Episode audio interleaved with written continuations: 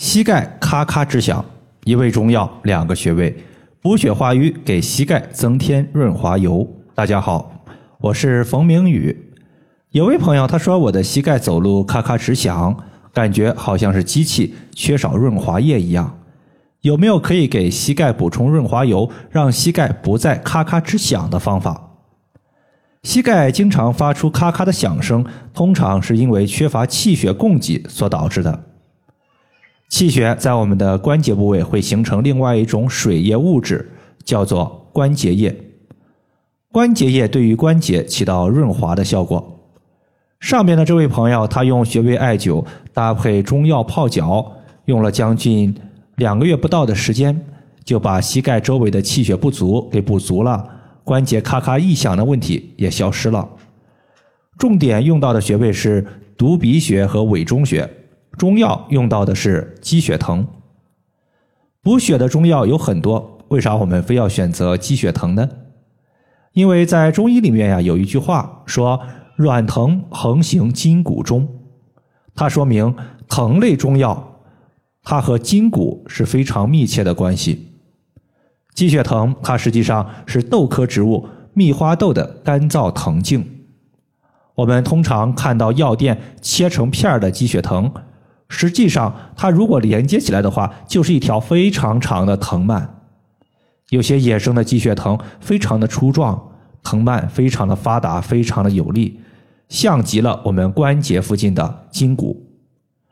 中医非常擅长以形补形，鸡血藤的藤蔓穿行于山野之间，作为中药，它则能通行于筋骨和经络之间。在这方面，鸡血藤它比其他的补血中药。表现会更突出一些。上面的这个朋友，他泡脚用的是我店铺里面的足浴包。这个足浴包里面一共包含了十二味中药，其中就包括鸡血藤。中药包里啊，虽然有鸡血藤，但实际上一包中药被鸡血藤十二味中药一划分，基本上呀，鸡血藤的量并不多。如果你的膝盖咔咔直响，响的比较轻微，你可以考虑用店铺里边成品的足浴包。如果响的很严重，大家可以去中药店买三十克的中药鸡血藤，直接煮水，水沸腾后再煮五到十分钟，就可以拿来泡脚了。三十克，它是一天的用量。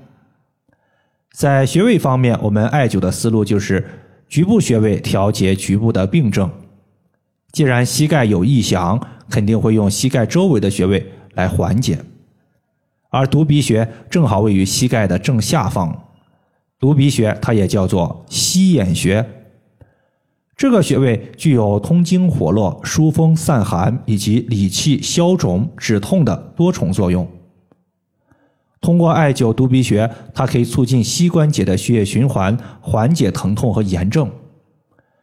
我基本上呢，对于一些关节问题，特别喜欢让这些朋友在局部先涂抹蓝色艾草精油，然后用手按揉三到五分钟。